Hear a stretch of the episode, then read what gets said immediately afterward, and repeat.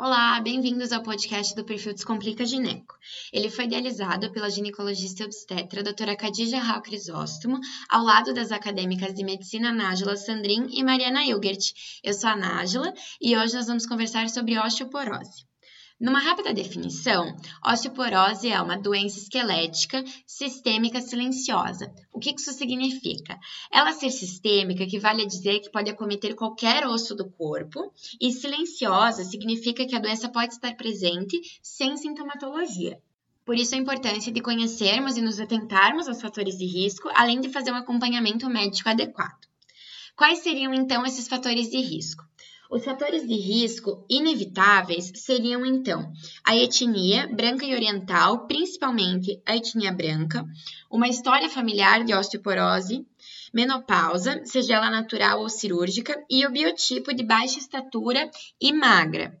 Falo magra porque acredita-se que atualmente no mundo 200 milhões de pessoas tenham osteoporose, sendo então uma doença muito incidente. E desse número, 80% são mulheres. Além desses inevitáveis, os demais fatores de risco incluem o consumo desequilibrado dos alimentos chamados roubadores de osso, sendo eles o excesso de fibras, o excesso de proteínas, o excesso de cafeína, excesso de alimentos ácidos, excesso de sal e excesso de álcool. Esses alimentos devem então ser consumidos de uma maneira moderada.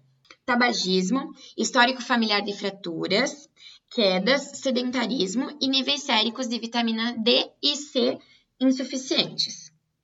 Além disso, é preciso atentar a certas condições clínicas, como insuficiência renal crônica, doenças de tireoide, sendo hipo ou hipertireoidismo, diabetes e pacientes com alterações cirúrgicas do trato gastrointestinal, principalmente pacientes pós-bariátricas. Todos esses quadros devem ficar atentos à possibilidade da ocorrência de osteoporose. Em ordem decrescente, as fraturas mais comuns e também as mais graves são as de quadril, acometendo principalmente fêmur proximal, seguida pelas fraturas de antebraço e vértebras. O diagnóstico é feito, então, através da identificação precoce desses fatores de risco, você ter uma história prévia de fratura por fragilidade óssea e uma densitometria óssea compatível. É interessante comentar aqui que a densitometria deve ser feita com avaliação tanto de coluna lombar quanto de fêmur proximal. O tratamento não medicamentoso inclui a prática regular de atividade física, o consumo de alimentos ricos em cálcio e em vitamina D e a exposição solar. Já o tratamento medicamentoso se dá principalmente com a reposição hormonal na menopausa. Atentamos aqui para que a indicação do tipo, da dose e do tempo do tratamento seja feita por um médico ginecologista. A gente vai ter um podcast exclusivo para abordar a terapia hormonal. Além disso, suplementação de cálcio e vitamina D quando necessário e o uso de medicamentos antirreabsortivos, que ajudam a impedir a destruição óssea. Dito isso, o que é importante você levar então desse post?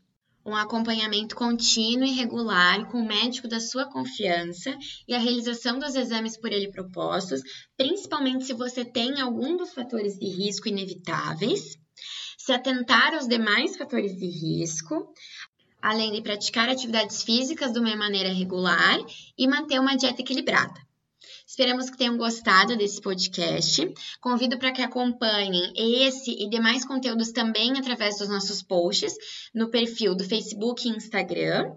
O meu muito obrigada pela atenção e até a próxima!